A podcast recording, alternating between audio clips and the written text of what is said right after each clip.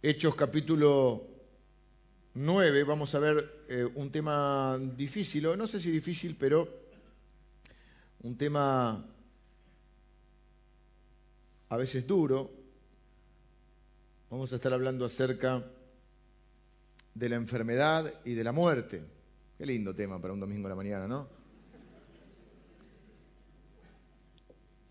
Tranquilo, termina bien.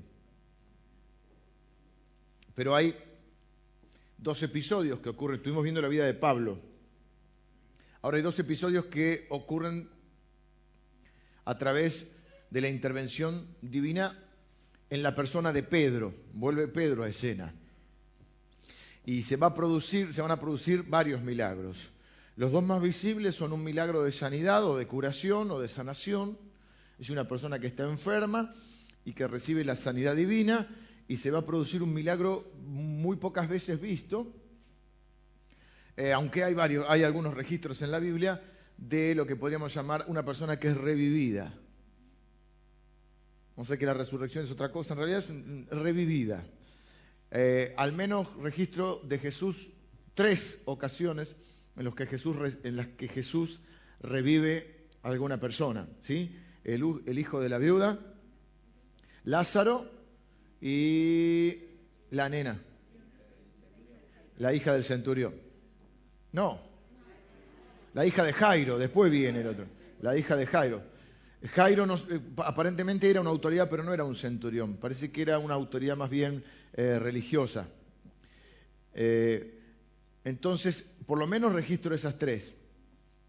Y aquí vamos a ver la mano de Jesús también, Jesús va a sanar, pero en esta ocasión ya no está presente, sino que lo va a hacer a través de uno de sus seguidores, que es Pedro. Así que vamos a leer primero la primera. Dijamos el otro día la historia donde la iglesia empieza a disfrutar un tiempo de paz.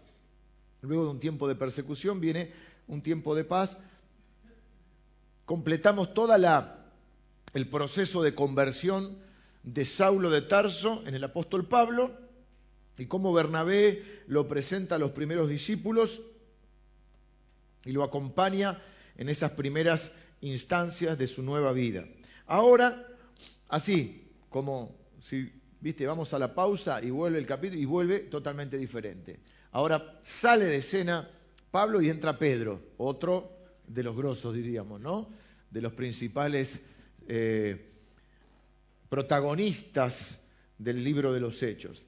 Pedro que tuvo una participación muy especial al inicio y que a medida que transcurra el libro va a ir menguando un poco la, participación de Pedro y va a ir tomando un rol mucho más protagónico el apóstol Pablo. Pero ahora inició el apóstol Pablo, recién hasta ahora es y es un muchacho que se convirtió medio loquito, que andaba persiguiendo cristianos, eh, le tenían miedo todos y, bueno, Bernabé le dio una oportunidad, lo presentó, lo acompañó y vuelve a Tarso. Y se calcula que estuvo como 11 años en Tarso preparándose. A veces creemos que nos aprendimos dos versículos, este, vinimos a cuatro reuniones, ya estamos para cambiar el mundo, salvar el mundo. 11 años el apóstol Pablo está preparándose. Jesús estuvo 30 años preparándose. ¿eh? Y, Pablo se va, decir que en este tiempo vuelve a tomar protagonismo, en los próximos capítulos vamos a ver Pedro. Así que primero vamos a leer eh, la curación de Eneas. Aconteció que Pedro, visitando a todos, vino también a los santos que habitaban en Lida, y halló allí a uno que se llamaba Eneas, que hacía ocho años que estaba en cama, pues era paralítico. Y le dijo Pedro, Eneas, Jesucristo te sana, levántate y haz tu cama. Y enseguida se levantó. Y le vieron todos los que habitaban en Lida y en Sarón, los cuales se convirtieron al Señor. Me encanta esa frase, Jesucristo te sana. Voy a hacer tres preguntas tipo encuesta. Primera pregunta, aquellas personas, voy a pedir que levanten la mano, aquellas personas que eh, en el último año o en los últimos dos años han perdido a alguien que amaban, un familiar, un amigo, alguien que amaban. Levante la mano a aquellas personas que han perdido un familiar, me incluyo. Mi papá falleció hace unos meses, usted, eh, sé que hay varios de ustedes que han perdido a sus padres. En los últimos dos años, bueno, ahora bajamos, después subimos de vuelta. Segunda pregunta, todas las personas que en este lugar tienen una enfermedad un dolor crónico, una lesión, un problema de infertilidad, algo en su cuerpo mm, que les esté aquejando. Levanten la mano. Bueno, están bastante sanos, hermanos. Tercera pregunta, esta es más inclusiva. Si conoce a alguien, alguien que usted ama también, alguien que, a usted le importa, que esté enfermo o, porque, o que esté pasando por alguna dolencia física, personas que ustedes aman, ¿eh? bien. Ahora levantemos la mano todos los que en algún momento levantamos la mano en el día de hoy. Sí. O sea, esto incluye casi todo el mundo. Quiere decir que en esta vida tenemos eh, este problema. ¿Y qué nos muestra esto? Que algo anda mal. Algo en este mundo. Si leemos Génesis capítulo 1, dice la Biblia que Dios creó el mundo y que era, todo lo que creó era bueno. ¿Cómo puede ser ahora que todo lo que estamos acá hemos sido rozados o afectados o por la muerte de alguien que amamos, o por la enfermedad de alguien que amamos, o por nuestra propia enfermedad y dolencia? Algo está mal en un mundo donde hay enfermedad, dolor y muerte. ¿sí? Y la pregunta que la gente nos va a hacer, y sobre todo, bueno, se lo van a usted si usted se, da a conocer como cristiano o habla de su fe, imagínense a mí, donde me presentan el pastor, eh, el ratito que uno comienza a hablar, enseguida surgen estas preguntas de difícil eh, este, comprensión para la mayoría de las personas. ¿Por qué, si existe un Dios que es bueno, que es amoroso, por qué eh, existe el dolor, la muerte, la enfermedad. Y no es que el ser humano no haya tratado de evitar o de buscar el bienestar.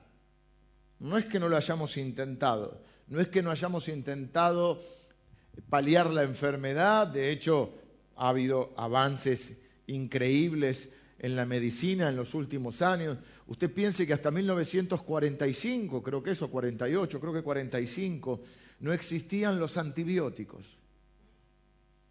O sea, no había antibiótico. Una infección era complicado. Y sí, la gente también moría, también es cierto que había otros, no había otras cosas que hay ahora, ¿no? Ah, dicen, coma verdura y fruta, coma verdura y fruta, porque estamos todos viendo a ver cómo nos cuidamos un poco, pero hay otro problema. ¿Y si la verdura y la fruta que como está llena de pesticidas? Como a mí no me gusta la verdura, encontré este argumento. Que me lo pasó Seba González, que no le debe gustar la verdura tampoco. Entonces, me dice, claro, todo fruta, verdura, fruta, oh, oh, horrible, una tristeza. Me dice, estábamos corriendo el, jueves, vamos a ir con uno que corre en serio. Y, me dice, no, sí, la nutricionista, antes tenía en la camioneta los bizcochitos de grasa y ahora tengo una manzana y una banana. Y yo, una tristeza, le digo, yo, yo también una manzana, más triste que comerse una manzana. Yo quiero los bizcochitos de grasa, me quiero matar. Eh, verduras. Y no me traten de evangelizar. Cuando, termina, cuando yo digo estas cosas, termina la reunión y me quieren evangelizar. Un día dije que la soja este, esta semana comí dos veces milanesa de soja por primera vez en mi vida, lo cual significa que estoy creciendo. Hay comidas que son para gente grande. Los niños no comemos. Los niños comemos milanesa con papa frita. Huevo frito, omelette, tortilla de papa, eh, pizza, empanada. Eso es lo que comemos los niños. La gente grande, como ustedes, comen zapallito al, al verde, esa porquería, ¿no? Entonces, Cari, amiga mía, dice, cuando crezcas vas a comer estas cosas. Ahí voy creciendo. Ya probé la milanesa de soja. Pero una vez dije, no me gusta la milanesa de soja y todos me querían evangelizar. Eran evangelistas de la soja. ¿Eh? Entonces, pues dije, ¿qué como un pedazo de tergopol, viste? No, pero si le pones queso, claro, si le pongo queso, jamón, eh, eh, eh, Claro, un churrasco arriba. ¿Dónde está la gracia, viste? Pero bueno, comí una milanesa de soja, una tristeza. A la tarde te agarra hambre porque claro, te vas a poner un, viste que ahora, la, bueno, ahora no hace tiempo, la mallita hay que ajustarla. Antes venía con elastiquito disimula, pero las que vienen con piolín, quedas como una cosa horrible. Entonces dije, no, no, tengo que empezar a hacer un poco de, y además un poco de, de cuidado dieta sana. Y hay libros sobre la alimentación, libros sobre el cuidado de la piel, sobre si tomar dos vasos de agua a la mañana con limón, y está una cosa que tenés de todo. El ser humano, ni hablar, las que se van deformando la carucha. ¿eh? Canal K, tipo quedan, viste, sí, vamos notando, viste que bueno, son todas iguales. Bueno, sin entrar en la, en la enfermedad de las personas que se deforman, todo el mundo quiere verse bien, lo cual me parece bien, y todo el mundo de alguna manera quiere tener una, no solo eh, alargar su vida cronológicamente, sino la calidad de vida. Es decir, y no está mal, si el hombre ha hecho intentos desde los, mitos de, si existe la eterna juventud, de buscar las pociones mágicas en las películas, esa que está, viste, el santo grial, y hay otra que está la fuente de la juventud, y buscar, la gente busca eh, mejorar la vida. Sin embargo, hay algo que aparentemente no podemos evitar, que en algún momento de nuestra vida nos vamos a enfermar y en algún momento de la vida nos vamos a morir. Y normalmente, salvo los accidentes o cosas así, antes de morirse uno se enferma. Esto nos muestra que si Dios había creado un mundo bueno y que cuando Dios promete una restauración eh, y, un, estado, diríamos, ideal, que lo promete y que va a existir, va a establecer definitivamente su reino. Por eso somos peregrinos y extranjeros, porque vamos camino al reino, somos parte de un reino que se está estableciendo, pero que no terminó de establecerse. Cuando Dios establezca definitivamente su reino, no habrá enfermedad, ni muerte, ni llanto, ni dolor. Mientras tanto lo hay. Mientras tanto lo hay. Entonces, ¿qué es lo que nos muestra? Que algo anda mal, que algo ha, andado terriblemente mal, que algo ha pasado. ¿Y qué es lo que ha pasado? Algo que se conoce como el pecado. ¿eh? Y el pecado ha entrado en el mundo, afecta a nuestra alma y nos separa de Dios, afecta a nuestro cuerpo y nos enferma. Y en última instancia, morimos. Y afecta nuestras emociones y nos afligimos, sufrimos y se nos enferma el corazón. Por eso, frente a la encuesta, casi todos nosotros hemos levantado la mano, porque o la muerte o la enfermedad, directa o indirectamente, ha rozado nuestra vida en los últimos tiempos. Por eso, sabiendo esto, Dios hizo una promesa en el libro de Isaías. Isaías, no le pasé esta cita a Nahui. Isaías 53, capítulos 4, eh, versículos 4 y 5.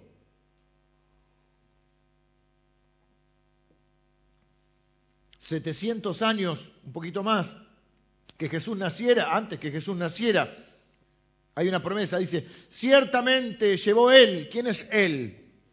Es el Mesías esperado, el Mesías prometido, que para nosotros es Jesucristo, pues todas las profecías dichas en el Antiguo Testamento las vemos cumplidas en la persona de Cristo. Ciertamente, cuando la Biblia dice ciertamente hay un énfasis especial, Él llevó nuestras enfermedades, sufrió nuestros dolores y nosotros le tuvimos por azotado, por herido de Dios y abatido. Mas Él fue herido no por sus propias rebeliones, sino por las nuestras. Fue herido por nuestras rebeliones, molido por nuestros pecados. El castigo de nuestra paz fue sobre Él y por su llaga fuimos nosotros curados. La promesa se le da a un mundo lleno de enfermedad, de dolor, de destrucción y muerte. Y se nos dice que esa esperanza, se nos da una esperanza y que esa esperanza iba a venir en la persona, la presencia y el poder de Jesucristo. Que Jesucristo vendría a sufrir nuestros dolores, a llevar nuestras enfermedades, a cargar sobre él nuestras corrupciones y que finalmente iba a morir en la cruz, también cargando eh, nuestra culpa y nuestro castigo por el pecado. Además de traer sanidad física, iba a traer sanidad para nuestra alma, iba a identificarse emocionalmente con nosotros, iba a entender nuestro dolor y nuestra pena, porque la Biblia va a decir que es un varón experimentado en dolor o en quebranto, alguien que padeció.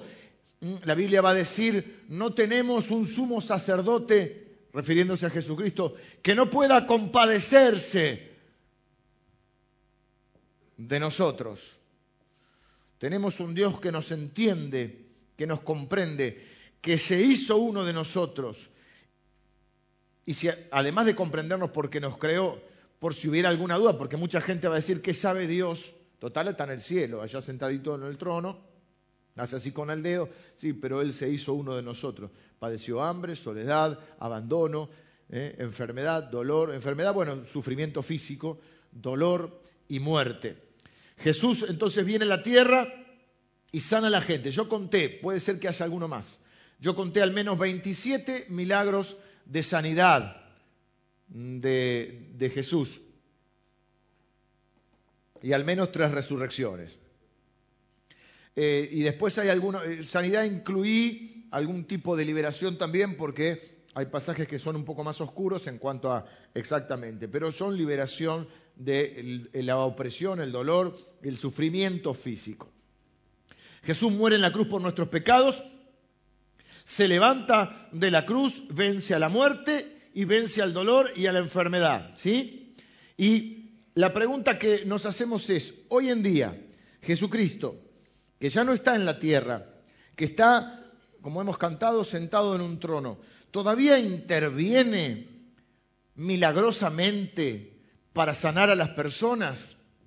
Bueno, la primera pregunta eh, eh, o la primera respuesta que, haría mucha gente que es cristiana es sí. ¿Sigue escuchando las oraciones? Sí. ¿Puede hacer milagros? Sí. Ahora, hay dos corrientes teológicas que de alguna manera se, se contraponen. La primera, que ya no está tan de moda, pero que durante mucho tiempo fue, todavía hay muchos cristianos que, adhieren a esta posición, es que eh, es una posición que se llama cesacionista, de cesar, que creen que este tipo de manifestaciones, sanidades y curaciones eh, fueron para un tiempo determinado de la iglesia, donde la iglesia tenía que dar a conocer el Evangelio, digamos como que, lo digo con respeto, pero para que usted lo entienda, es como que fue una estrategia de marketing de Dios del momento.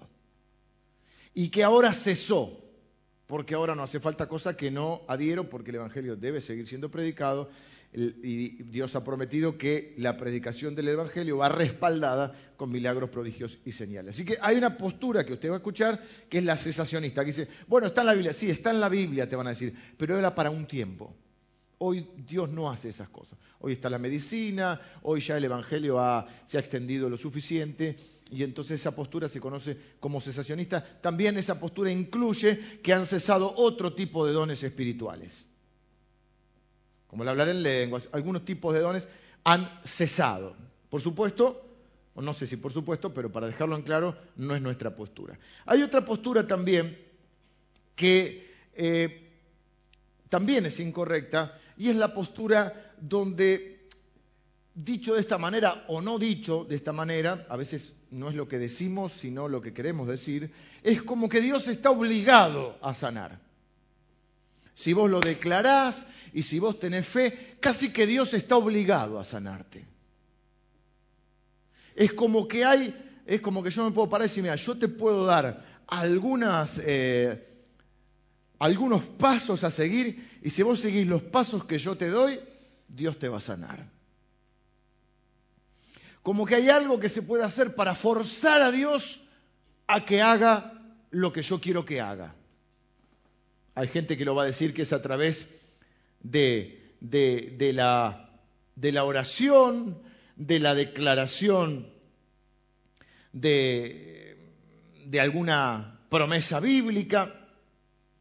Pero vamos a estudiar estos dos casos y luego voy a volver a, esta, a estas dos posturas. Entonces nos quedamos con estas dos posturas. La postura cesacionista es la postura que dice que esto fue para un tiempo y que ya no, no ocurre.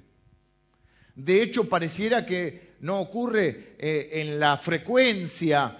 Imagínense que de los 28 capítulos de Hechos, en 12 hay intervenciones milagrosas. Entonces, como dice, bueno, la frecuencia, lo que pasa es que ahí está, es un reporte el libro de los Hechos. Y no le va a decir, no, bueno, también tenemos un día que estuvimos orando a la mañana, después tomamos mate, fuimos a la iglesia, el pastor estuvo bien, un poquito largo, y después nos juntamos a comer los ravioles, eh, miramos a Boquita y nos fuimos a dormir. Y no pasó nada. Y bueno, no, vos contás en un reporte eh, lo que te llamó la atención. te vas de vacaciones. ¿Y qué hiciste? Y los 15 días no tuviste, de a la Delta, ¿viste? Lo que, como el Facebook. ¿Cómo les gusta hacerse a mucha gente? yo me río con estas redes sociales, son, son, son divertidas. Este, nadie pone la foto aburrido tomando mate. No, no ponemos la foto, ¿viste? Tirándonos en la Delta. El otro, ¿viste? Anda en jet ski. ¿Viste? El otro cabalga. Y si queremos decir que somos gente interesante, que tenemos una vida interesante. No poné, no hicimos nada.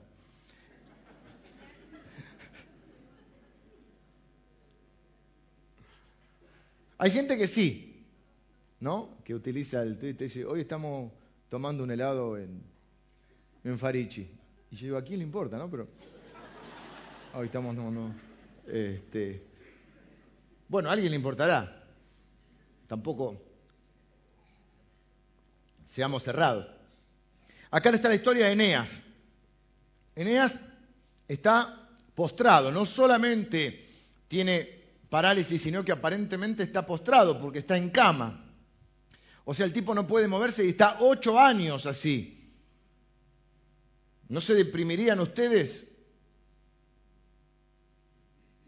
Ocho años postrado en la cama. ¿No pensaría alguno hasta en terminar con eso? El día miércoles van a estar hablando acerca del suicidio.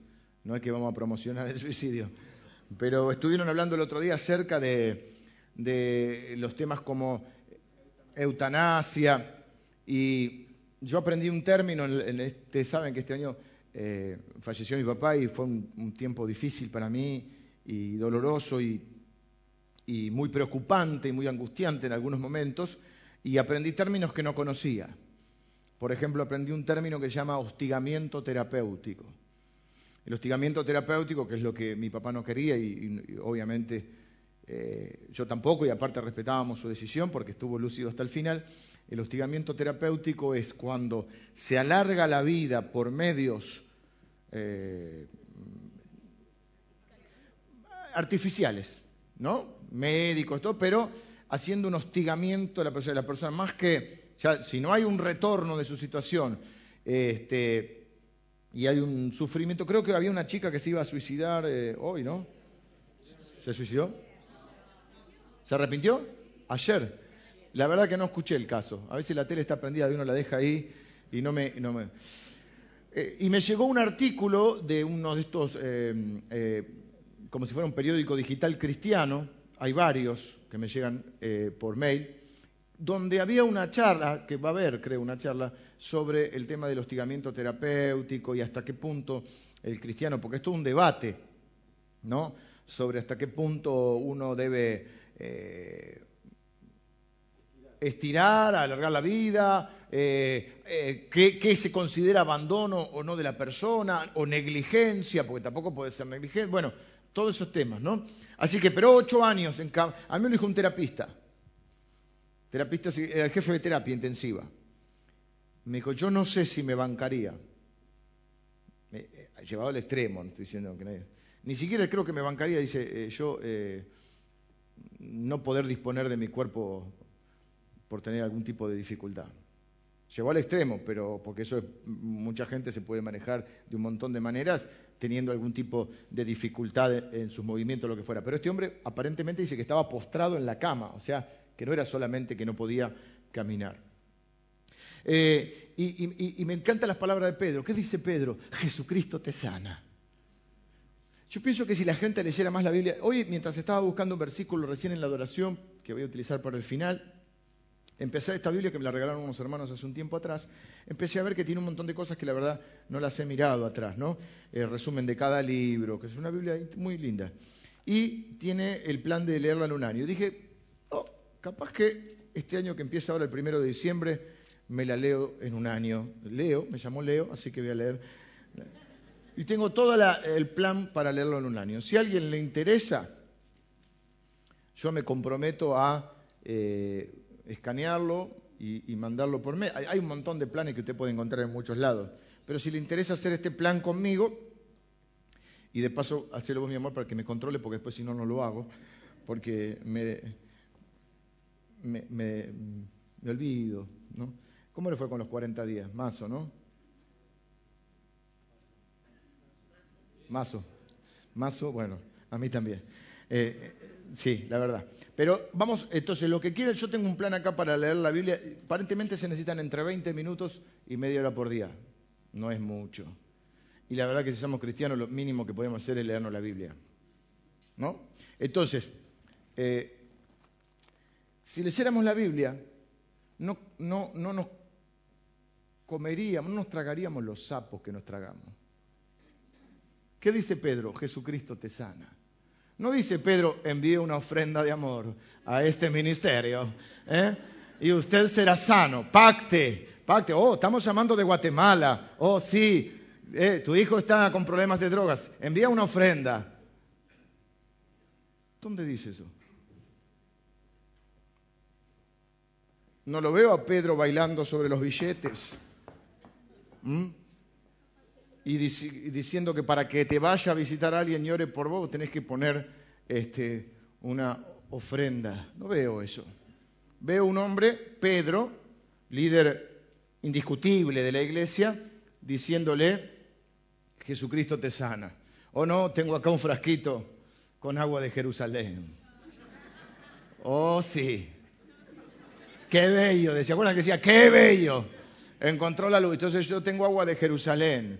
¿eh? Y está orada por el pastor Leo. Así que si yo te salpico con el agua de Jerusalén, tú dices, oh, yo no podía caminar. Oh, tú sabes, tú sabes. Y ahora, oh, baila, baila. Me la tomé para no venderla. envíenos un pañuelo de alguien que está enfermo y yo le oro al pañuelo y le hacemos el nudo, como era el de Poncio Pilato. ¡Eh! Supersticioso. Y usted va y con el pañuelo le sacude un par de chirlos y la persona revive. Yo no veo eso en la Biblia. Entonces, si leyéramos la Biblia, no estaríamos tragando no los sapos que nos tragamos. Es mucho más honesto para un ministerio que predica el Evangelio, para un canal de televisión que predica el Evangelio, para cualquier forma de predicar el Evangelio, decir, miren hermanos, tenemos que predicar el Evangelio y el Evangelio se predica con dinero, porque hace falta dinero para tener esta señal de radio, para tener este, este, canal de televisión o para sostener este lugar, porque hay que pagar el alquiler o porque hay que pagar la luz o porque hace falta esto. Y si usted cree eh, que estamos predicando la palabra de Dios y que la gente necesita la palabra de Dios, eh, vamos a poner una ofrenda para que el Evangelio siga siendo predicado, en vez de decirle a la gente cualquier otra cosa. Es mucho más honesto, mucho más genuino y mucho más valioso que alguien ponga una ofrenda para que Cristo sea predicado y una ofrenda para que se me arregle el matrimonio. Tu matrimonio no se va a arreglar porque vos pongas una ofrenda, salvo que le pongas una ofrenda a tu mujer y le compres una cartera, unos zapatos. Tampoco se va a arreglar con eso. Tu matrimonio se va a arreglar cuando hagas lo que tienes que hacer y la otra persona, o sea, tu cónyuge, haga lo que tiene que hacer entre otras cosas, perdonarnos, amarnos, servirnos, buscar el interés del otro, etcétera, etcétera, etcétera. Y bueno, y depende de los dos, no depende nunca de uno solo. ¿sí? No estamos juzgando la situación de nadie. Estamos diciendo que no se arregla con una ofrenda. Eso no quita que sí hay un principio bíblico de siembra y de cosecha, y sí hay un principio bíblico de que el alma generosa es prosperada, pero yo no doy para que Dios me dé. Justamente la oración de David, que usted también la puede encontrar en la Biblia, es de lo recibido, así orábamos antes, Señor, de lo recibido de tu mano, te da casi el versículo que se te venía a la mente cuando tenía, te agarraban frío, ore por la ofrenda. Antes venía y decía, el hermano, el hermano Emilio va a por la ofrenda. Y vos, si vos estabas en otra cosa, medio dormido, y Señor, de lo recibido de tu mano te damos. Y no estaba mal. Fue la oración de David.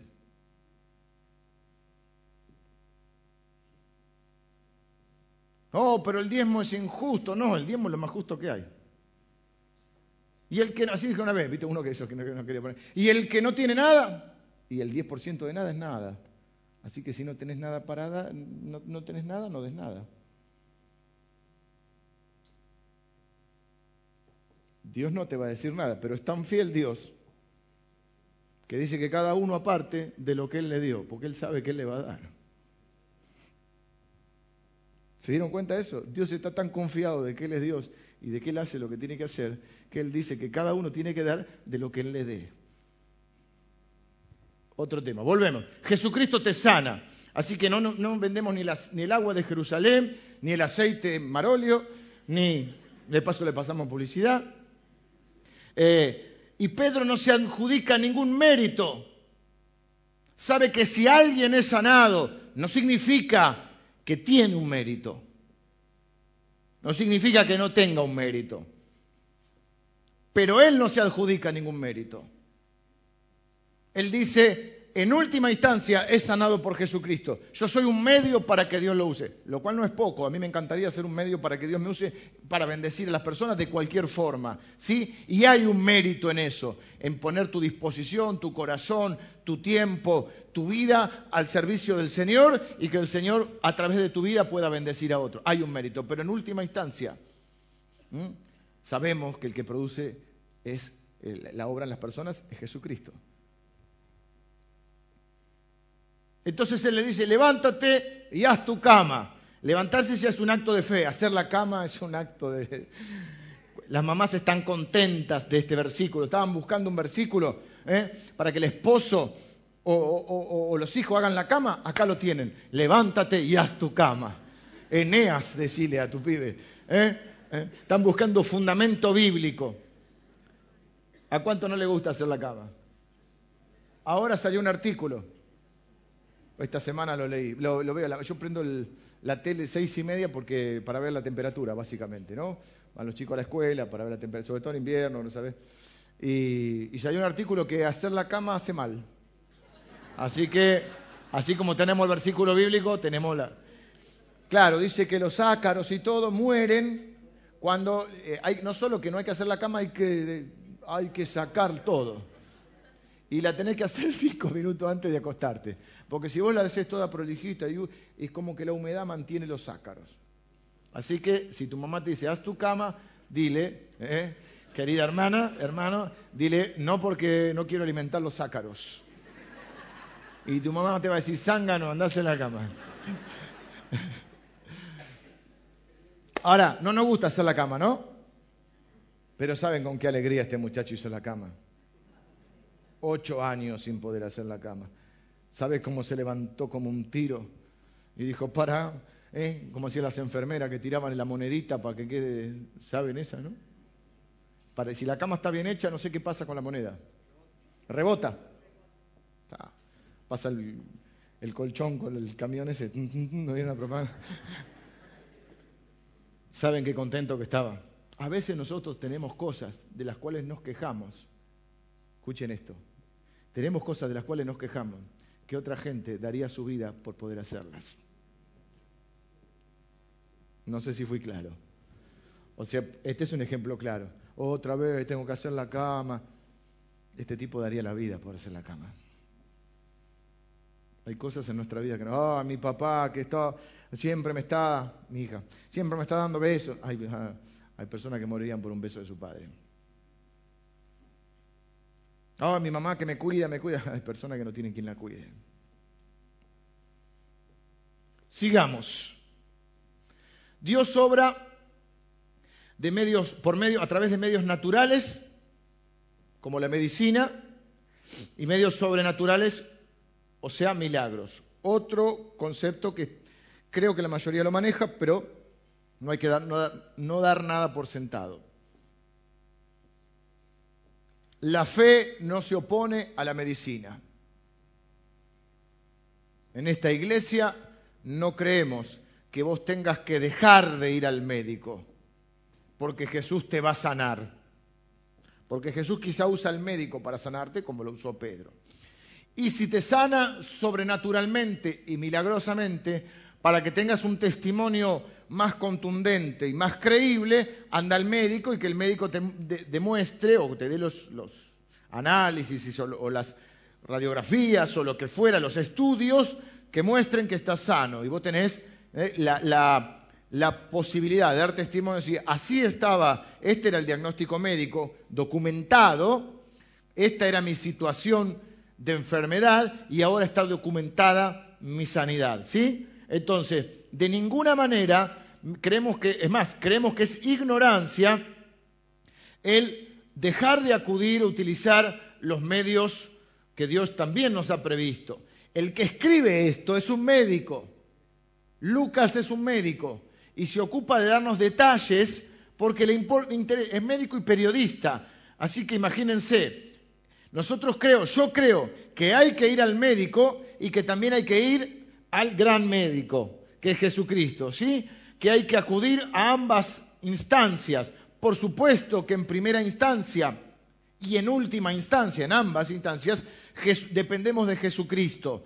Por supuesto que sabemos que le adjudicamos el mérito, el poder y la gloria a Jesucristo porque nuestra vida depende de Jesucristo y no de un médico. Pero sí utilizamos las oportunidades que Dios nos da. Es Jesucristo el que cambió tu corazón, es el Espíritu Santo el que te convenció de pecado, pero seguramente, en la mayoría de los casos, el de Pablo no, porque se le apareció Jesús directamente, aunque después lo usó Ananías, pero se le apareció. En la mayoría de los casos, nosotros hemos conocido el Evangelio por el Espíritu Santo, pero porque alguien nos habló. De la misma manera, Dios puede traer salud a nuestra vida y usar a alguien que es un médico, una persona que estudia, una persona que sabe de eso. También creemos en los milagros y en las curaciones o sanidades sobrenaturales y es una de las cosas que vamos a hacer hoy a la noche. Es orar unos por otros. Y dice la Biblia, si alguno está enfermo entre vosotros, llamen a los ancianos, que se refieren a los líderes, a los pastores de la iglesia. Oren porque la oración del justo puede mucho. Únjanlo con aceite. Es decir, no porque traemos el aceite que hay que venderle, que viene de Jerusalén, sino porque el aceite es un símbolo del Espíritu Santo. Entonces, bíblicamente, tenemos la posibilidad, el privilegio y el honor que nos da Dios de concedernos en muchos casos, por su gracia y su misericordia, curaciones sobrenaturales. Aquí hay varios hermanos y varias hermanas que han salido de enfermedades eh, con pronósticos eh, negativos o que tenían pronósticos negativos y que nosotros estamos seguros y convencidos que, es mérito de nuestro Señor Jesucristo. ¿eh? Así que las dos teologías que están erradas y que pueden ser eh, nocivas en el momento en que estamos vulnerables porque estamos atravesando una enfermedad es la de creer que Dios ya no hace más esas cosas, lo cual nos quita la fe y la esperanza, y la otra es que Dios está obligado a hacerlo. Dios no está obligado a nada porque es Dios. Y uno de los beneficios de ser Dios es hacer lo que quiere y cuando quiere. Por lo tanto, esas dos teologías están erradas y son las que nos agarran cuando estamos vulnerables. Y por eso hay personas que se aprovechan de esto tratando de manipular o sacar este dinero, hacer esto. ¿Por qué Dios no está obligado? Porque si Dios tuviera que hacer lo que yo le digo, significaría que Él está bajo mi autoridad. Significaría que mi trono está más arriba de su trono. Por lo tanto, significaría que yo soy el Señor y no Él. Pero Él es el Señor y yo estoy bajo su autoridad. Él me ha dado la posibilidad de acercarme a su trono y pedir confiadamente y estar seguro que de su trono salen favores inmerecidos, que la Biblia llama gracia y, describe el trono de Dios como un trono de gracia. Pero en ningún caso Dios está obligado a hacer lo que yo le diga, porque Él es el Señor y no yo. Y porque su trono está por encima de mi trono, si es que uno tuviera un trono. Y porque su nombre está por encima de mi nombre. Su autoridad, Él no está bajo mi autoridad, yo estoy bajo su autoridad. El apóstol Pablo se va a describir cada vez que inicia una de las cartas, salvo la de Hebreos, que no sabemos si la escribió o no, diciendo, Pablo, siervo de Jesucristo, Pablo, esclavo de Jesucristo, Él es el que tiene la autoridad.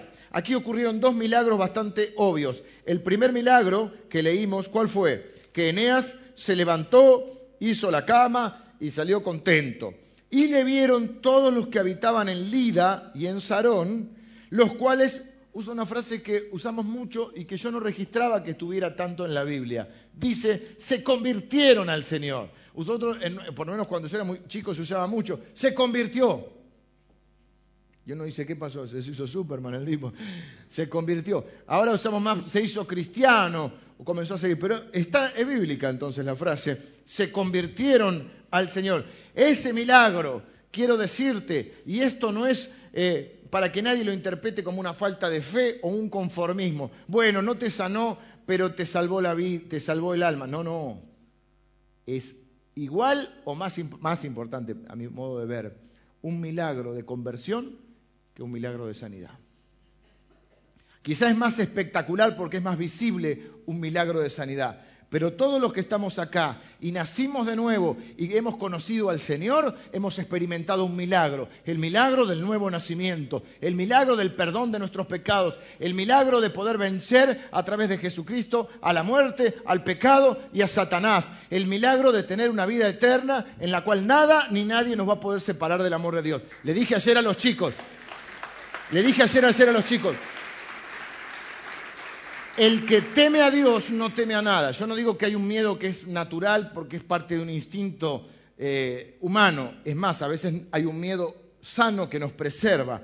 Pero la realidad es que cuando miramos nuestra vida y tememos a Dios, es decir, temor como respeto, conciencia de su presencia y de su importancia en mi vida, admiración, devoción, eh, fe en Dios, todo eso, a la, madurez de la vida y al crecimiento de nuestra vida y frente a los desafíos que la vida nos propone, la verdad es que nos quita el miedo, porque cuando uno se pone a pensar, ¿qué es lo peor que me puede pasar? Pregunta que uno hace cuando se imagina escenario futuro. Dije el otro día que el miedo es un falso profeta que te pronostica el peor escenario, que probablemente nunca ocurra.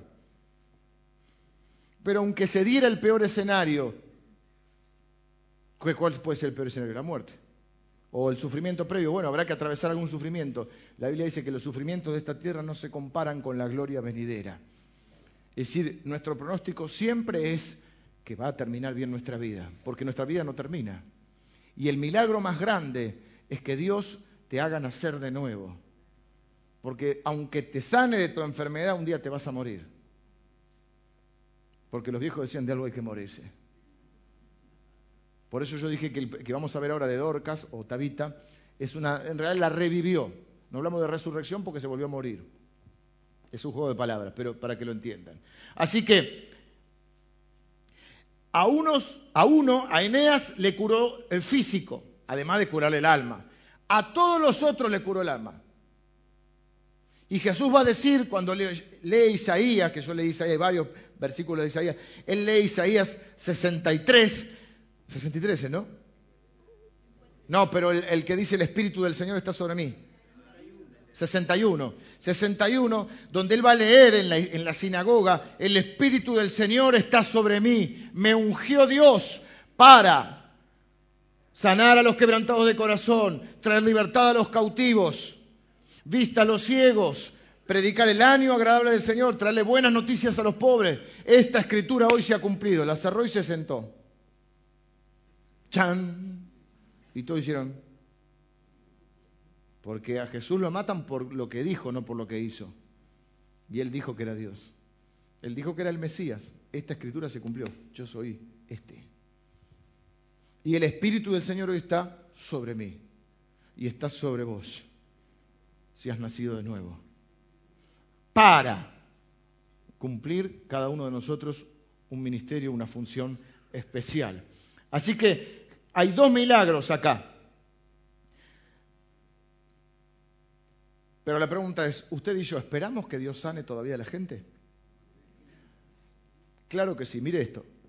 Por eso tengo que esa otra teología quedó fuera de moda. No hay domingo o no hay día en la semana que yo no reciba al menos un pedido de una persona para que ore por ella por sanidad.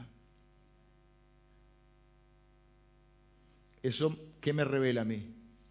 Que la gente todavía espera que Jesús la sane. ¿Y está mal o está bien? Está perfecto. Porque creemos que Él puede hacerlo. Lo que no creemos es que esté obligado a hacerlo. Entonces, hay de los 28 capítulos, hay 12 capítulos donde hay curaciones milagrosas, pero no hay uno en cada capítulo.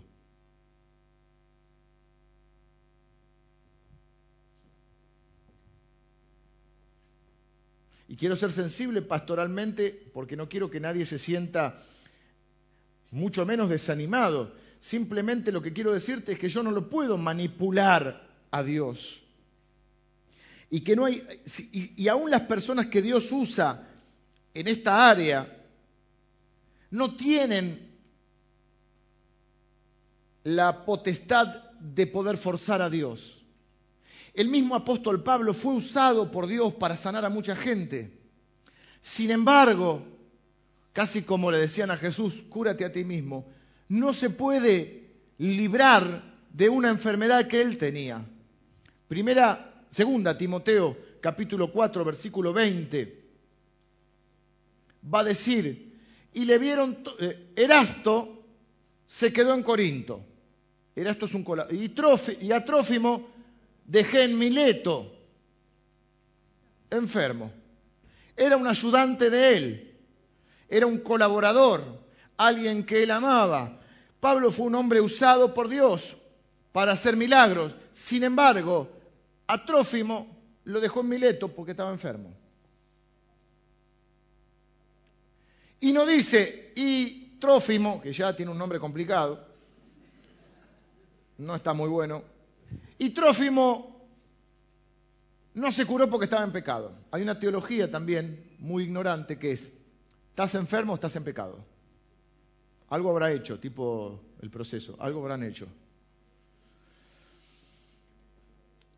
En última instancia, la enfermedad y la muerte son producto del pecado, del pecado que entró al mundo. Eso no significa que la persona que está enferma haya cometido específicamente un pecado por el cual Dios lo esté castigando con la enfermedad. Sí, todos hemos pecado. Y sí ha entrado el pecado al mundo y como el pecado dice, ¿por qué? ¿Qué Entonces, el otro día me, oré por un chiquito que no lo conozco, pero un, conocido mío me dice un nene de, creo que seis meses de vida con un tumor en la cabeza. Para cómo, un muchacho que yo conozco que no es cristiano. Me dice eso. Digo, decime el nombre, yo voy a orar por él. Entonces, para no mentir después, siempre me acuerdo y oro por las personas que me, que,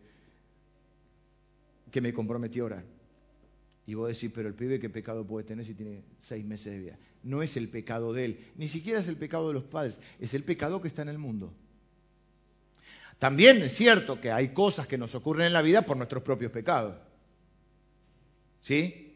Y muchos de nosotros debemos reconocer que en muchas ocasiones atentamos contra nuestro propio cuerpo. Porque no nos cuidamos, porque cometemos, eh, le hacemos daño a nuestro cuerpo con diferentes sustancias o lo que fuera, ¿sí? O por no cuidarse. Entonces, eso también. Pero lo que está diciendo acá, que es un hombre que sirve al Señor, que es un colaborador de Pablo, es un hombre piadoso y está enfermo. Ahora vamos a ver la historia rápido de Tabita o Dorcas. Y Dorcas era cristiana y era piadosa y la gente la quería. Y se murió, se enfermó y se murió, lo cual nos dice que a los cristianos también les pasan cosas feas y los cristianos también se enferman y los cristianos también se mueren. ¿Eh? Y hay otro caso más, el 2 Corintios 12 del 7 al 9, donde Pablo va a decir, ya no de Trófimo, sino de sí mismo él dice, para que la grandeza de las revelaciones no me exaltase desmedidamente, porque él dice que tuvo unas visiones, no sabe, él no puede describir si es una visión o si es una especie de éxtasis, dijo Emilio. O eh, yo quería decir otra que es como una transportación, ¿no? Porque él dice que llegó hasta el, hasta el, hasta ¿cuál cielo llegó? Hasta el tercero. Pero acá lo dice como revelación para que la grandeza de las revelaciones no me exaltase desmedidamente, para que no me agrande demasiado, me fue dado un aguijón en mi carne, un mensajero de Satanás que me abofetea. Pablito, no te creas que sos. Para que, no me para que no me enaltezca, ¿ven? Sobremanera. Respecto a la cual tres veces he rogado al Señor que lo quite de mí. ¿Y qué le ha contestado el Señor? Te basta mi gracia, porque mi poder se hace perfecto en tu debilidad. Por, tanto, de buena gana me gloriaré más bien en mis debilidades para que repose sobre mí el poder de Cristo. ¿Qué está diciendo Pablo? Por un lado, Dios me bendijo con estas revelaciones que no puedo nombrar, al punto que Pablo en un momento dice, yo si me dan a elegir me quiero ir. Después de lo que vi me quiero ir al cielo. Si me quedo, me quedo porque creo que como que hasta que parece que Dios le dio a elegir, no sé si le dio a elegir, pero él lo plantea en ese momento. Y dice, si sirvo para predicar el Evangelio me quedo, si fuera por mí me voy. Ahora él, que fue usado por todos, los teólogos han debatido cuál era la enfermedad que él tenía. Algunos creen que era un problema en la vista, otros creen que era un problema en su piel, eh, y otros creen que era algún problema tipo eh, ulceroso. Son las tres cosas que yo por lo menos he leído, pero que se infieren, pero nadie sabe exactamente. Lo concreto es que él tiene algo en el cuerpo. Satanás lo abofetea, Satanás lo ataca y se le opone como se le opuso a Job y como se le opuso a Jesús. Para evitar que me envaneciera, Dios lo usó. Es decir, Satanás lo atacó, la enfermedad no se la mandó Dios. Pero en esto que hemos aprendido de que Dios usa todo para bien, aún lo malo que está ocurriendo, lo que uno no entiende, lo que dice Señor, te estoy sirviendo, estoy siendo fiel, no hay un pecado así en mi vida que amerite una cosa así. ¿Qué es lo que pasa? Te quiero servir, ¿por qué me lo haces tan difícil? A pesar de todo eso que no entendemos, a pesar del ataque de Satanás, ¿para qué lo usa Dios? Para mantenerlo humilde. Así que empecemos a ser humildes. Porque si no te vas a comer un cachetazo de Satanás. ¿Oró Pablo por esto para sacarse la enfermedad? Lo declaró tres veces, he rogado. Rogar es más que orar, es cuando uno ruega. Es como clamar, es cuando realmente hay algo que te angustia, que te duele, que te estás sufriendo, que es difícil, que no te gusta, que crees que no te lo mereces y te preguntas, ¿por qué me pasa esto? Y Dios le dice, te pasa porque es parte de la vida y con mi gracia te basta porque mi fuerza o mi poder se muestra perfecta en tu debilidad. Porque cuando vos sos fuerte me estorbás y a veces necesito mostrar la perfección de mi gracia y de mi poder en tu vida. Y mi, mi gracia y mi poder se muestran perfectos cuando vos sos débil.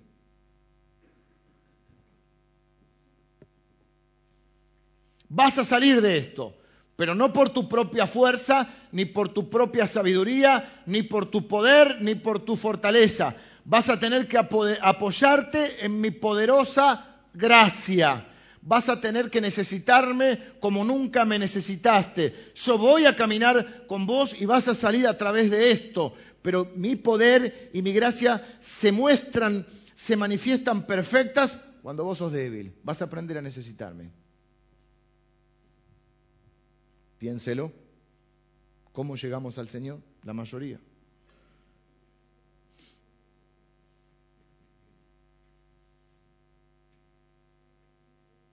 Ahora en un minuto voy a orar por sanidad. Pero rápidamente quiero que veamos el segundo caso. Casi que lo dejo para... No, lémoslo, rápido. Había entonces en Jope una discípula llamada Tabita, que traducido quiere decir Dorcas. Esta abundaba en buenas obras y en limosnas que hacía. Y aconteció que en aquellos días enfermó y murió. Después de lavada la pusieron en una sala, y como Lida estaba cerca de Jope, los discípulos, oyendo que Pedro estaba allí, le enviaron dos hombres a rogarle, no tardes en venir a nosotros. Levantándose entonces Pedro fue con ellos, y cuando llegó le llevaron a la sala, donde le rodaron todas las viudas llorando y mostrando las túnicas y los vestidos que Dorca hacía cuando estaba con ellas. Entonces, sacando a todos, Pedro se puso de rodillas y oró, y volviéndose al cuerpo dijo, Tabita, levántate. Y ella abrió los ojos y al ver a Pedro se incorporó. Y él, dándole la mano, la levantó. Entonces, llamando a los santos y a las viudas, la presentó viva. Esto fue notorio en toda Jope y muchos creyeron en el Señor, y aconteció que se quedó muchos días en Jope, en casa de un cierto Simón curtidor. Me gusta la escena, ¿no? Una mujer piadosa, cristiana, a los cristianos también le pasan cosas malas y a veces se enferman y normalmente morimos. Aunque ella es revivida, esta es la aclaración que ellos, luego va a morir en algún momento. La pregunta que podemos hacer es por qué la revive a ella, qué muestra en este anticipo del reino. ¿Qué hace Pedro? Me gusta, lo llaman a Pedro, al pastor Pedro. Los pastores a veces vivimos estos momentos sagrados y, difíciles donde eh, hay alguna persona que está sufriendo o que está atravesando una enfermedad y a veces son buenas noticias, malas noticias, buenas noticias, malas noticias, hasta que empiezan malas noticias, malas noticias, malas noticias y uno sabe que hay algo que se está desencadenando. desencadenando. Tabita o Dorcas eh, era una mujer muy querida, muy piadosa. Dijimos otra vez, la gente generosa difícilmente esté sola. Cuando una persona dice, estoy solo, estoy solo, estás muy solo, tendrías que tratar de abrir tu corazón a las personas, empezar a amarlas, a servirlas, a ser generoso en todos los sentidos, porque las personas generosas y amables generalmente no están solas. Eh, dice que había mucho ruido, mucho ruido, mucha confusión.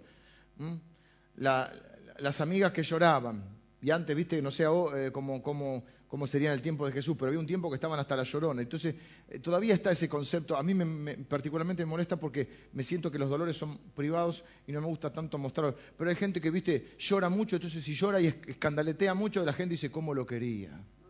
Parece que lo quería más porque mete más escándalo, viste.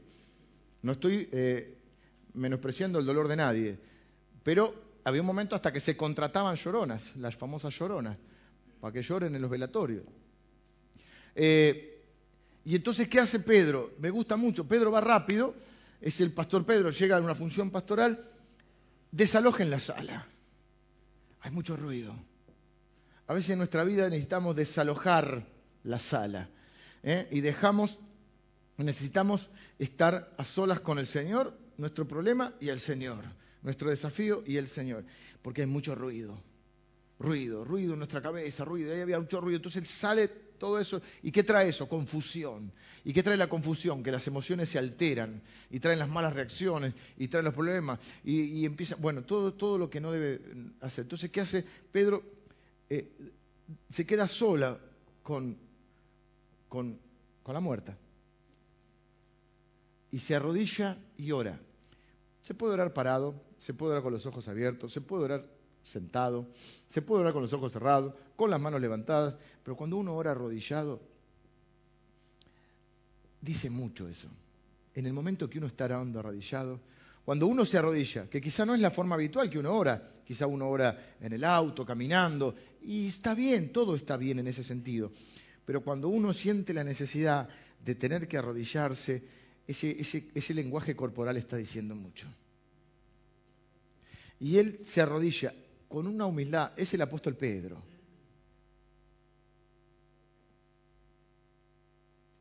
Y, se arrodilla y ora,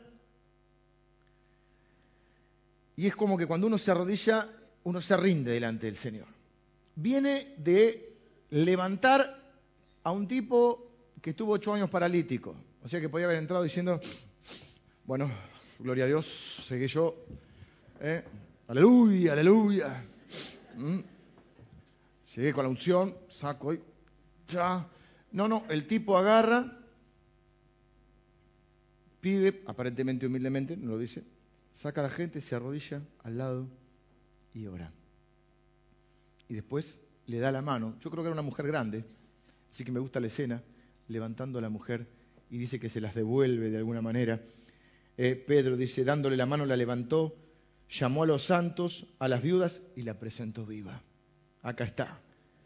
Las personas se enteraron de esto y muchos creyeron en el Señor. Vuelven a darse esos dos milagros. La razón yo creo que por la que Jesús hace este tipo de, de incursiones milagrosas es para mostrarnos lo que nos depara en el futuro. Al ver cómo esta mujer vuelve de la muerte, ellos saben que si su esperanza, su fe está puesta en Jesús, un día como Dorcas van a resucitar. Si su convicción y su dependencia está en Jesús, este Pedro que viene a decir Jesucristo te sana, viene ahora y dice que muchos creyeron al Señor, así que evidentemente, aunque no lo dice ahí, evidentemente Pedro le dijo de vuelta, es el Señor, esto es lo que va a pasar con nosotros, es un anticipo, un vislumbre de lo que va a ocurrir en el cielo. Muchas veces Vengan los músicos, ya estoy terminando. Muchas veces el problema que tenemos es que repetimos cosas que la gente dice y las repetimos sin saber. Y hacemos frases, sobre todo en esos momentos incómodos que no sabemos qué decir. El ascensor. Estás en el ascensor con gente que no conoces. Y dice uno, no ha hecho frío este invierno. Qué calor. va a llover, anuncian granizo, ahora anuncian siempre granizo. Y en los velatorios hay frases como, no somos nada. Hoy estamos, mañana no estamos. Era tan bueno, por ahí no era tan bueno. En un pueblo vivía uno que era tan malo que cuando lo enterraban, se tardaron, eh, viene el enterrador a la casa, voy a hacer un chiste, espera, después tocar porque voy a hacer, voy a hacer un, chiste, un, chiste, humor negro. Y, y dice, uy, el enterrado, segundo un trabajo hoy vieja, sí, se murió mucha gente en el pueblo, no, se murió uno solo. ¿Y por qué tanto trabajo? Dice, eh, se ve que el tipo era, no era muy querido. Y cada vez que lo enterramos la gente decía, otra, otra. Pero en ese momento, ahora sí, en ese momento de, de tensión, donde ensayamos las frases que ninguna queda bien, en esos momentos de tensión buscamos una explicación a la muerte. Y está bien, por respeto, no vamos a decir algo malo, decimos, era, era buena la persona. Buscamos alguna virtud. Ahora ya descansa en paz. Ahora pasó mejor vida. Y yo quisiera decirte que es así, pero no es así. O no siempre es así. No todo el mundo pasa mejor vida y no todo el mundo va a descansar en paz. Terminó su sufrimiento. ¿Estás seguro? Algunos tienen opiniones sobre esto. Usted puede tener una opinión, pero no deja de ser solo una esperanza. No es ninguna garantía. Solo Jesús ha pasado por la muerte, ha resucitado, ha estado del otro lado y ha vuelto a decirnos cómo es. Y volverá para acompañarnos, tomarnos de la mano y atravesar esa muerte. Ya proféticamente David va a decir, aunque ande en valle de sombra de muerte, no temeré mal alguno, porque tú estarás conmigo, Señor. El único, o sea, usted puede tener muchas opiniones, pero el único que fue y volvió es Jesucristo. El único que venció la muerte es Jesucristo. Así que la única garantía que tenemos de saber lo que hay del otro lado y de pasar por esa muerte a la vida eterna está en Él. Así que yo no quiero hablar solamente de esto para que sea un momento de reflexión emocional sobre la muerte, sobre la enfermedad, y vayamos diciendo de acá qué poca cosa somos, no somos nada, creemos que somos tan omnipotentes, pero se te cruza una venita y no estás más.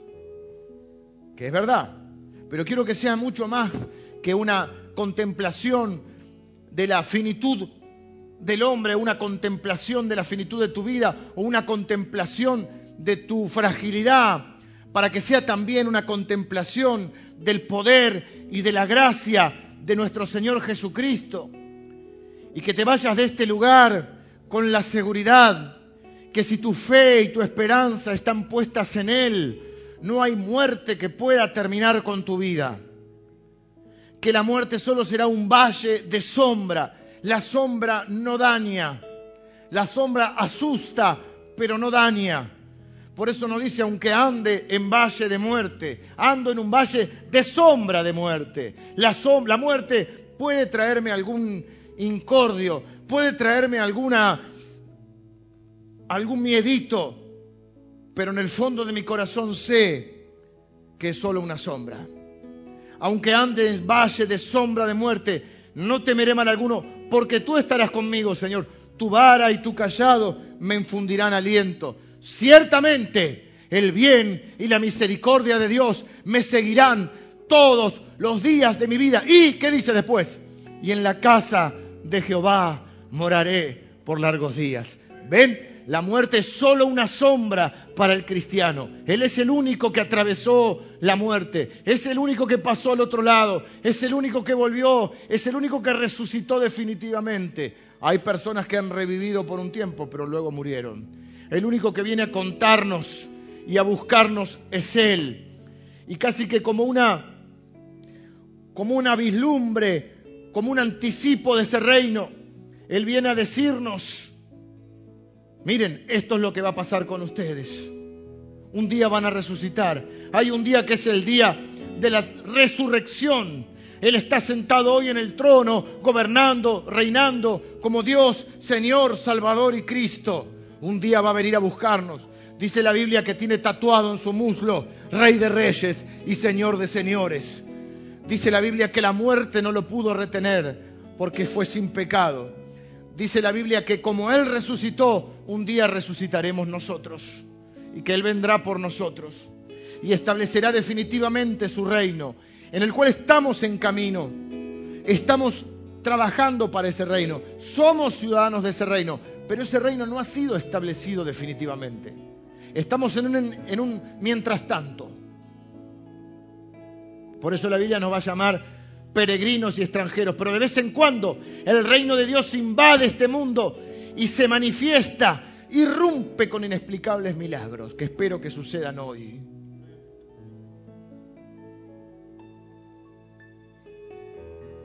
Son muestras, pequeñas perlas, diciendo Dios, así va a ser mi reino.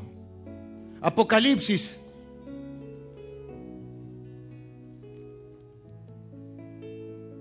Apocalipsis. Esperen que lo marqué por acá.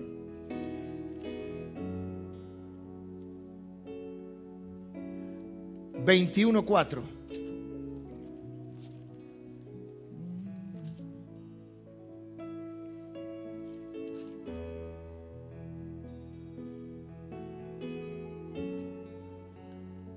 Yo voy a decirte algo que es fuerte, lo dije alguna vez. Una de mis tareas como pastor es prepararte para la muerte.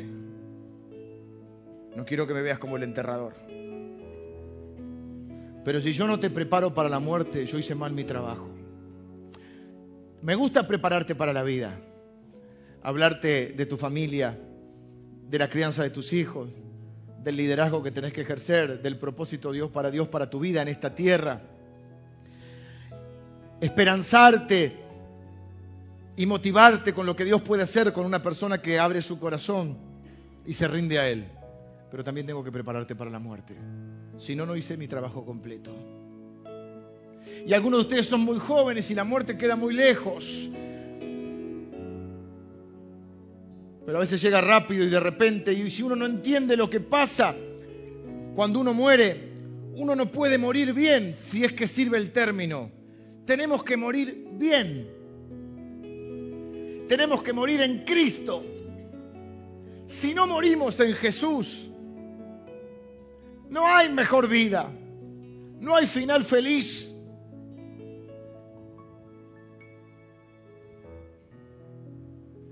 Porque lo peor no es morir, lo peor es morir sin Jesús.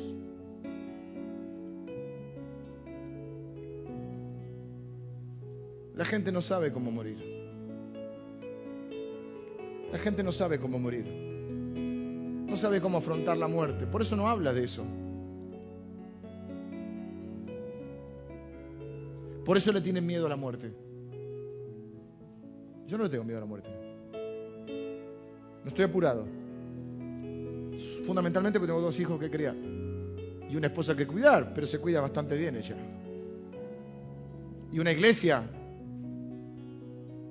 en la cual creo que todavía tengo algo para dar, pero no tengo miedo a la muerte. Y Él nos da esos vislumbres, así va a ser. Y dice, Él enjugará, que quiere decir secará, enjugará Dios toda lágrima de los ojos de ellos. ¿De quién? De los que atravesaron la muerte con Él. Y ya no habrá muerte, ni habrá más llanto, ni clamor, ni dolor, porque las primeras cosas pasaron. Quiero que sepas que hay un día que es el día de la resurrección, que es el día, me encanta como lo dice, donde Él va a secar todas las lágrimas. Y esta vida estoy seguro que ha incluido lágrimas en tu vida, ¿sí o no? Ha incluido lágrimas esta vida. Pero una de las cosas que Dios nos da el privilegio de hacer es de consolar a nuestros hijos, por ejemplo. De secarles las lágrimas a nuestra mujer, a nuestro esposo, a nuestros hermanos. un abrazo, una contención. Eso es lo que va a hacer Jesús ese día. Lo va a hacer con sus manos que todavía tendrán la señal de la cruz, de los clavos. Es decir, que el día que nosotros resucitemos, atravesemos la muerte y resucitemos, y el Señor venga a consolar toda lágrima y abrazarnos, va a venir el propio Señor Jesús. Y vamos a estar cara a cara frente a Él. Y eso es ganar. Y eso es final feliz. Y eso es estar preparado para la muerte. Yo no me puedo ni imaginar eso. Y dice, y no habrá más dolor, no habrá llanto, no habrá muerte, porque las primeras cosas pasaron. Ese es el reino de Dios. Así había creado Dios el mundo antes de que entrara el pecado.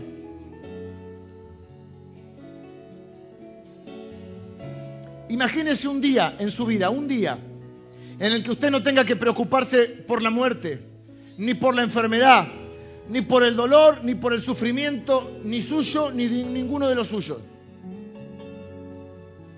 Le preocupa, ¿y si mi hijo se enferma? ¿Y si mi hijo sufre?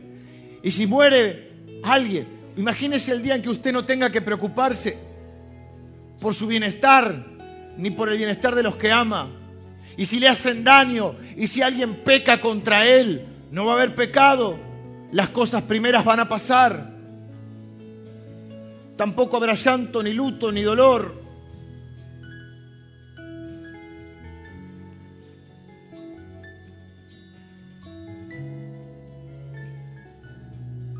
Termino con esto. Si nosotros enseñamos esto a nuestros hijos, nuestros hijos van a tener una perspectiva diferente del reino de Dios. Yo me asombré en este último tiempo con qué naturalidad nuestros hijos tomaban la muerte.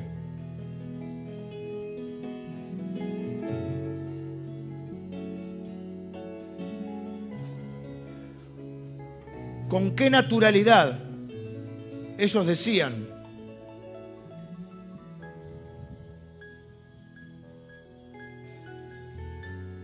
ahora está con Dios. Está mejor.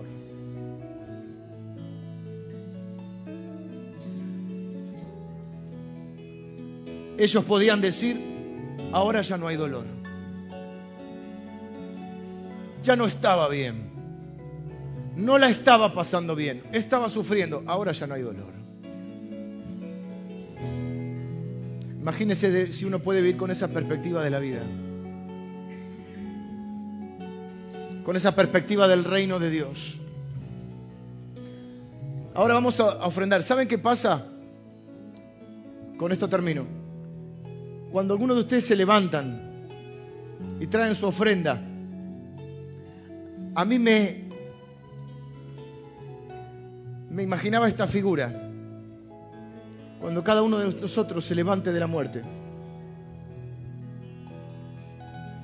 y camine para presentarse delante del Señor.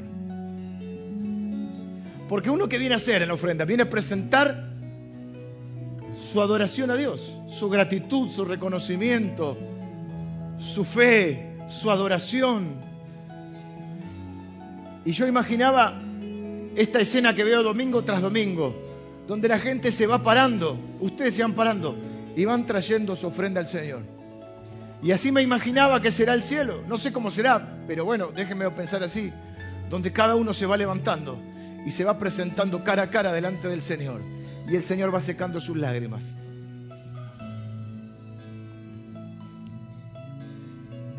Quien teme a Dios no teme a nada. ¿Dónde está puesta tu fe? ¿Estás seguro que vas a atravesar esa muerte con el Señor? ¿Qué haces si no? Orás ahora, cierren los ojos y decís, Señor, yo pongo mi fe en ti. Yo entiendo que vos sos el único camino hacia Dios y hacia la vida eterna. Señor, tú dijiste en tu palabra Yo soy la resurrección y la vida. El que en mí cree, aunque esté muerto, vivirá. Y Señor, nosotros creemos que tú eres la resurrección y la vida para nosotros. Así que ahora en el nombre de Jesús, ahí donde está, decirle, te entrego mi vida. Pongo mi fe en ti. Te recibo en mi corazón, recibo tu Espíritu Santo como Señor, Salvador, Dios y Cristo. Señor, me tomo de tu mano. Ahora, perdona mis pecados, me arrepiento de mis pecados. Limpia mi vida, sana mi alma, sana mi corazón. Si quieres sanar mi cuerpo, hazlo, Señor. No estás obligado, pero es lo que hay en mi corazón. Deseo vivir unos años más aquí. Sana mi cuerpo. Pero, Señor, el milagro más grande es que ahora sanes y salves mi vida.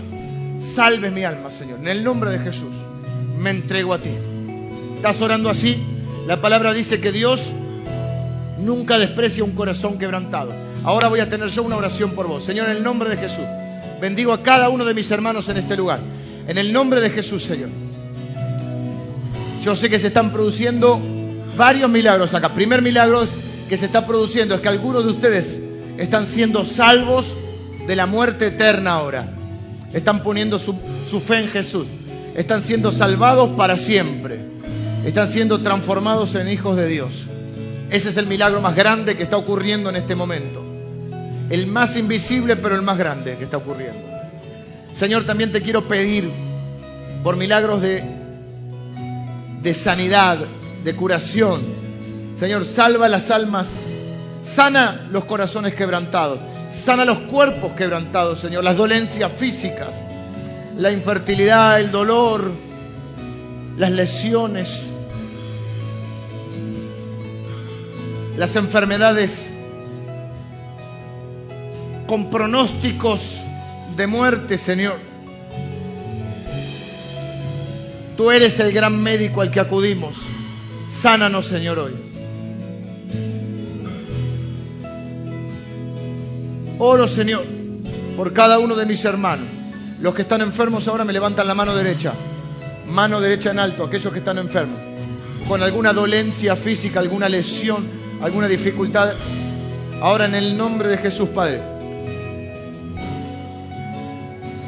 La unción que estaba sobre Cristo reposa sobre tu iglesia.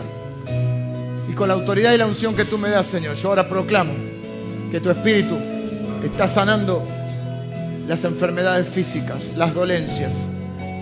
Señor, no podemos decirte lo que tenés que hacer. Te decimos lo que queremos que hagas, con respeto y con humildad, pero con la fe de saber que todavía puedes hacerlo. Señor, tráelo como una muestra, como un vislumbre de lo que será tu reino. Ahora, Señor, consuela toda lágrima, toda alma enlutada. Señor, que estas, estas curaciones milagrosas sirvan para que otros se conviertan al Señor. Para demostración de tu poder, de tu gracia y de tu misericordia. Señor, que hoy sea un día de milagros. Que hoy por la noche, Señor, podamos celebrar juntos que tu presencia nos visite hoy, Señor, de una manera sobrenatural. Para que podamos proclamar las virtudes de nuestro Señor Jesucristo. Para que podamos proclamar y vislumbrar ese anticipo de tu reino. Gracias Señor, porque si no nos resucitas acá, un día vas a contestar la oración y nos vas a resucitar en el cielo. Nos abrazarás con tus manos horadadas. Te veremos cara a cara y no tendremos que preocuparnos porque ya no habrá llanto, ni dolor, ni pecado, ni sufrimiento, ni muerte. Gracias Señor por el privilegio de ser tus hijos y el privilegio que me das de enseñar tu palabra. En el nombre de Jesús. Amén.